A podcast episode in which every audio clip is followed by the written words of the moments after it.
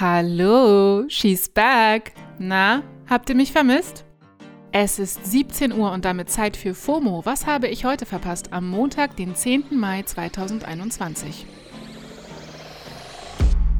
Mein Name ist Jasmin Polat und diese Woche scrolle ich mich täglich durch das komplette Internet und halte euch hier bei Spotify auf dem Laufenden. Heute geht es um Startups, nach denen niemand gefragt hat, Elon Musk bei SNL und Wirbeltieremotionen. So, nachdem gefühlt vier Monate lang Februar war, hatten wir gestern endlich mal Sommer, Sonne und Sonnenschein. Ja! Am Samstag war außerdem Tag der Befreiung, also das Gedenken zum Ende des Zweiten Weltkrieges und der Kapitulation der Deutschen. Und da gab es wieder viele Gedenkveranstaltungen und auch Demos, vor allem in Berlin.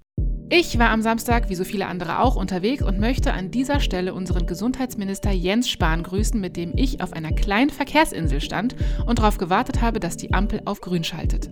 Ja, nee, ernsthaft. Ich dachte erst, was ist denn das für ein großer Mann mit Entourage da? Und dann habe ich gecheckt, oh, das ist unser Gesundheitsminister.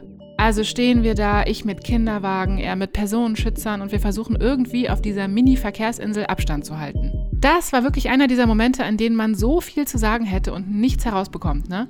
Deswegen grüße ich ihn hier jetzt auch nochmal ganz herzlich. Hallo, Herr Gesundheitsminister und what the fuck? What the fuck war auch meine Reaktion, als ich den Tweet von Maria Blocksberg heute Morgen gesehen habe. Die hat einen Screenshot geteilt, auf dem eine Art Tampon am Stiel in die Luft gehalten wird. Und da haben bei mir dann natürlich ganz kurz die Pinky Gloves Alarmglocken geklingelt. Aber nein, noch besser. Bei dem Tampon am Stiel handelt es sich um den Dripstick, einen medizinischen Schwamm, der den, ich zitiere, After Sex Clean-up erleichtern soll. Mhm. Richtigerweise kommentierte Maria das Foto mit Was? Der Dripstick kommt von einer US-Firma, die sich passenderweise Awkward Essentials nennt. Die Gründerin Frances Tang schreibt auf der Website, dass sie ihren Ehemann zwar lieben würde, aber jedes Mal nach dem Sex wie ein Ninja vom Bett zu rollen und einen Pinguin-Walk zum Badezimmer zu machen, wurde ihr einfach irgendwann zu blöd. Also hat sie den, wie sie es nennt, Post-Sex BFF erfunden. Ja, und wie das Ding dann genau funktioniert, hat eine Mitarbeiterin vorgestern in einem TikTok-Video beschrieben. Da sagt sie: Ja, yeah, It's a cum sponge um, on a stick. So after you have sex, you put it in, give it a little spin, or don't if you want. It's up to you. Pull it out, and it soaks up all the semen that is left in the vaginal canal. Der Clip hat aktuell 1,8 Millionen Likes und in den Kommentaren geht es, wie zu erwarten, natürlich rund. Von ich brauche 1200 Stück davon bis hin zu der Frage, wie gut solche Einmalschwämme an Plastikstielen für die Umwelt sind, war wirklich alles dabei. Okay, also ein weiteres Startup, nach dem niemand gefragt hat. Um es mit den Worten meines Lieblingscomedians Teddy Comedy zu sagen, ich habe mal eine Frage. Wo kommen eigentlich all diese Startups mit solchen Ideen her? Unangenehm. Apropos unangenehm. Elon Musk, der SpaceX und Tesla-Gründer, war am Samstag Gastgeber der US-Comedy-Show Saturday Night Live und das gesamte Internet spricht darüber. Vielleicht, weil die Show zum ersten Mal als YouTube-Stream weltweit ausgestrahlt wurde, aber Elon Musk sorgt eigentlich auch so immer für Internetfurore, muss man sagen. In verschiedenen Sketchen trat Musk dann als Super Mario Endgegner Wario auf, spielte einen verrückten Cowboy, einen Gen Z-Doktor und scherzte über sein Image als Podcast-Kiffer und verrückten Visionär. Lol. Unangenehm, wie gesagt. Musk nutzte seinen Auftritt aber auch als weiteres Promo-Tool für die Kryptowährung Dogecoin.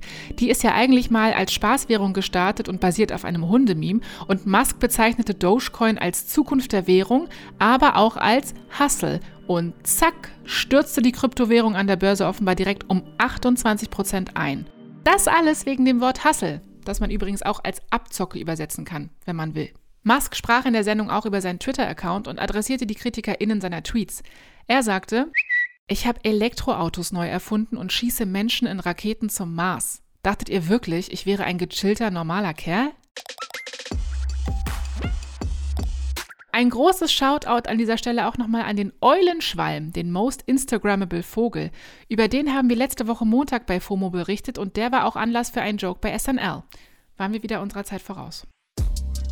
So viele Witze, Leute. Auch Vögel haben Gefühle, ne? Das sind auch nur Wirbeltiere. Und dass Wirbeltiere Emotionen haben, will die britische Regierung jetzt in einem Gesetz verankern, wie gestern auch in gefühlt allen deutschen Medien zu lesen war. Der Umweltminister George Eustace will Großbritannien zum Vorreiter in Sachen Tierrechte machen und gesetzlich festlegen, dass alle Wirbeltiere sich ihrer Gefühle und Emotionen bewusst sind und Freude und Vergnügen sowie Leiden und Schmerzen empfinden. Teil des Gesetzes, das die Queen morgen in ihrer traditionellen Regierungserklärung ankündigen wird, sind vor allem härtere Strafen für die Tierquälerei. Premierminister Boris Johnson ist auch am Start, ihm wird aber nachgesagt, sich jetzt nur wegen seiner Verlobten, der Tierrechtsaktivistin Carrie Simmons, für Tierwohl stark machen zu wollen. Ich denke mir, na und? Wenn es den Tieren im Endeffekt nützt, ist das doch gut. Wo wir schon beim Thema Gefühle sind. Im Zuge der Rücknahme von Corona-Maßnahmen dürfen sich wohl ab nächsten Montag Leute in Großbritannien wieder in den Armen liegen. Die Regierung will zumindest vertraute Kontakte wie Umarmungen und Küsse bei Begrüßung und Abschieden wieder erlauben. Ja, da kommen bei mir sehr viele Gefühle hoch, muss ich sagen. Und ich sage euch jetzt dazu mal den Satz, den ich in der Pandemie mit am öftesten gehört habe. Fühlt euch gedrückt. Das war's für heute mit FOMO. Wir hören uns morgen wieder hier auf Spotify. FOMO ist eine Produktion von Spotify Studios in Zusammenarbeit mit ACB Stories.